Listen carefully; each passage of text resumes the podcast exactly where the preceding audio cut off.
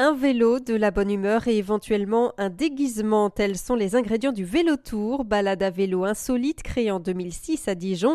Bastien de Marcillac, directeur du Vélo Tour. L'idée c'était de faire un événement autour euh, de la famille, euh, de la valorisation de différents sites, puisque le concept de Vélo Tour c'est de rentrer à vélo dans des lieux culturels, sportifs, historiques, administratifs. Et le meilleur moyen pour les relier entre eux et pour que ce soit accessible à tout le monde, c'était le vélo.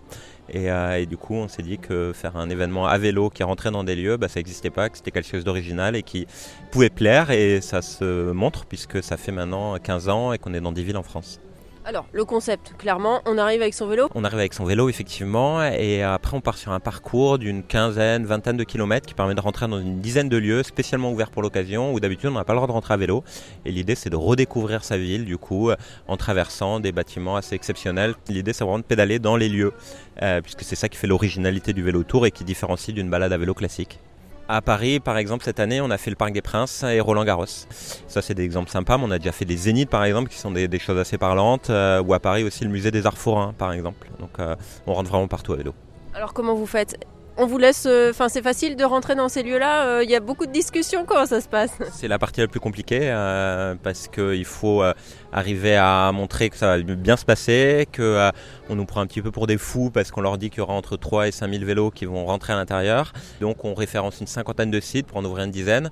Il y en a aussi où ça passe pas parce qu'il faut que ça puisse passer à vélo. Quand il y a des marches, etc., c'est compliqué. Mais voilà, c'est ça qui fait le sel aussi de l'événement, c'est d'arriver à convaincre ces différents lieux de nous ouvrir les portes exceptionnellement pour cette journée. Ils ont raison de vous faire confiance? En vrai, ça se passe plutôt toujours bien, euh, oui. Et puis, on est vraiment sur un public familial, de gens qui viennent pour s'amuser, déguisés, qui passent un bon moment. Et puis, ça permet surtout de faire découvrir le lieu aussi. Euh, plein de gens qui, euh, bon, on citait l'exemple du Parc des Princes, mais on a plein de gens qui sont jamais allés voir un match du PSG et ça leur permet aussi de découvrir l'enceinte. Et pareil avec Roland Garros. Plus de 15 ans plus tard, quel regard vous avez sur, vous portez sur cet événement?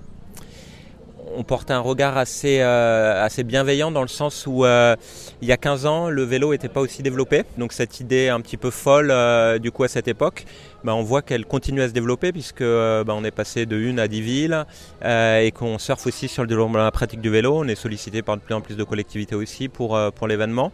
Et donc on voit que c'est un événement qui s'essouffle pas. Et dans l'événementiel, il y a des événements qui durent 2-3 ans. Je pense à des color run par exemple qui sont très sympas où le concept c'est de courir, on se jette de la poudre dessus. Bah, au bout de 3 ans, on voit que ça s'essouffle.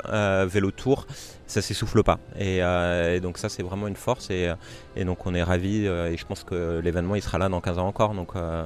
Au niveau de la pratique du vélo, je crois savoir que ça donne envie à des gens d'utiliser davantage le vélo ensuite. C'est ça, vous avez des chiffres? Ouais, on a à peu près 80% des participants qui, après avoir fait l'événement, ont envie d'utiliser plus souvent leur vélo. Pour une raison toute simple qui est que nous, on est sur une communication positive. On n'est pas là pour dire aux gens, il faudrait faire ceci, il faudrait utiliser plus souvent son vélo, il faudrait faire des pistes cyclables, il faudrait faire cela. Le fait de passer un moment sympa, festif, découvrir des lieux, euh, s'amuser avec ses amis, ses enfants, euh, mais faire quand même une vingtaine de kilomètres à vélo, bah, on se dit, bah, c'est vrai que je pourrais faire 2-3 kilomètres pour aller travailler à vélo.